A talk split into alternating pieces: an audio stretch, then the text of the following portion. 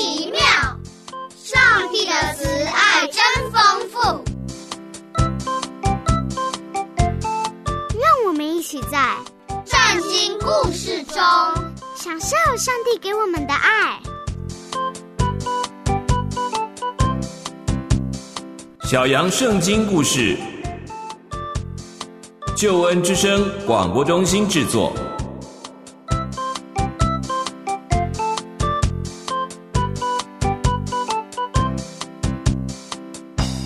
亲爱的小朋友，平安！下凡哥哥很开心可以和你在空中见面喽。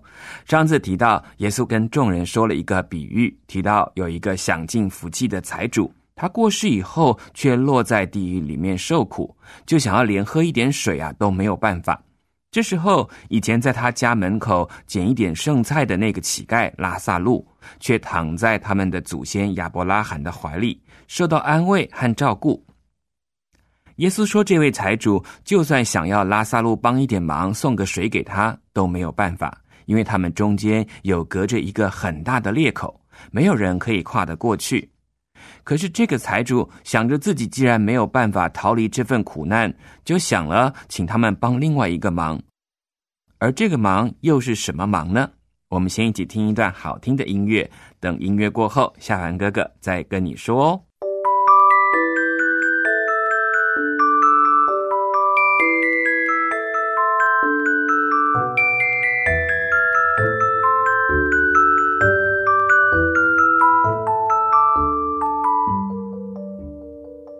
当财主听到亚伯拉罕告诉他，他们当中有一个深深的裂口隔开，所以根本没有人可以过去或者是过来的，他就难过的对他的祖宗亚伯拉罕说。我的老祖宗啊，既然我没有机会再喝点水了，就求你派拉萨路去到我的亲族家里面去，让我其他五个兄弟可以听到拉萨路的警告，好好的去联系那些该连续的人，免得他们最后也落到这个痛苦的地方来呀。亚伯拉罕就回答说：“何必呢？你的兄弟早就有摩西和先知们的话在警告他们了。”你的兄弟要听啊，早就该去听了。说到这里，财主就急着告诉亚伯拉罕说：“哦，我的老祖宗呢？那是不够的。他们要听啊，真的就去听了。可是，如果有个人是从死里复活，特地去到他们那边去警告，他们一定会悔改的。”没想到亚伯拉罕却毫不客气的告诉他：“如果他的弟兄们连摩西和众先知说过的话都听不进去，那就算有人真是从死里复活，他们也是听不进去的。”这番耶稣告诫百姓的比喻，是提醒他们，即便真的有再多的神迹，如果连摩西的教导都听不进去的人，那神迹也不过是被当成魔术罢了。耶稣对这些百姓们说完，再继续转向他的门徒，对他们说：“你们也要小心。虽然害人做错的事情是免不了的，可是害别人发生这种事的人可要遭殃了。这样的人呢，不如在脖子上绑个大磨石拴着，直接把他给沉到海底去吧，免得让他自己伤害任何一个身边看来不起眼的人，害他们去犯罪呢。”耶稣在前面虽然说财主的弟兄，他们如果连摩西的教导都听不进去，那么再大的神迹也都是没有用的。这里提到害人犯罪的事，就是要转头指向这些拥有摩西律法和先知警告的教导者，也包括自己的门徒。他要他们深深的注意，一定要好好的教导，免得那些人因为他们没有认真的教导，就害得他们得罪了上帝。那我们这些教导的人可要负上更大的责任呢，而且他们也要学习懂得饶恕别人的过犯。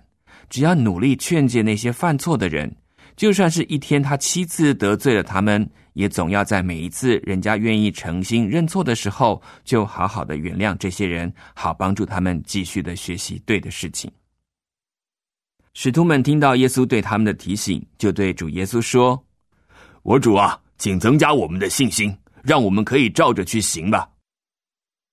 耶稣回答说：“你们若是可以有像一粒芥菜种子这样大小的信心，就是对这棵桑树说，连根拔起来，去种在海里，它也要听从你们的。”耶稣倒不是说只要那个小小的信心，而是一个带有生命的信心。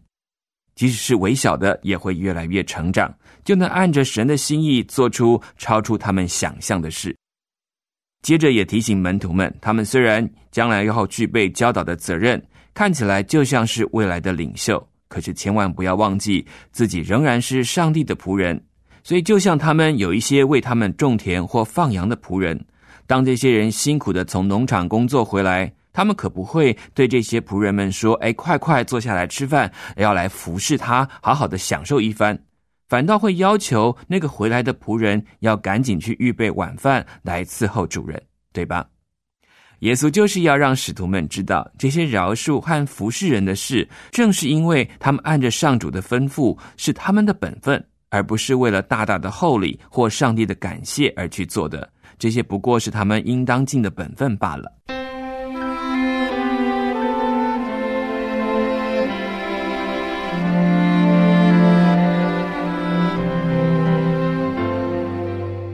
耶稣这样教导着众人和门徒的时候，有一个他们认识的人，名叫拉萨路，住在伯大尼。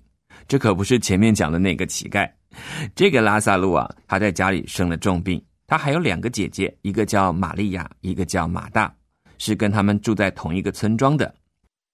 这个玛利亚曾经用美好的香油膏来献给耶稣，擦在耶稣的脚上，还用自己的头发去擦干耶稣身上的香油膏。现在他们的弟弟拉萨路病了，两个姐妹就派人去找耶稣，告诉耶稣说他的朋友生病了，需要他来。耶稣听到这个消息，就告诉身边的人说：“放心，拉萨路的病不会让他死去的。这个病为着是要荣耀上帝，并且使上帝的儿子因此得到荣耀。”使徒们也知道，耶稣一向疼爱马大、玛利亚和拉萨路这三位姐弟。因此，听到耶稣这样讲，也就不急着要赶路去了。也因为这样，耶稣在接到拉萨路生病的消息之后，他们继续在当时所住的地方又停留了两天。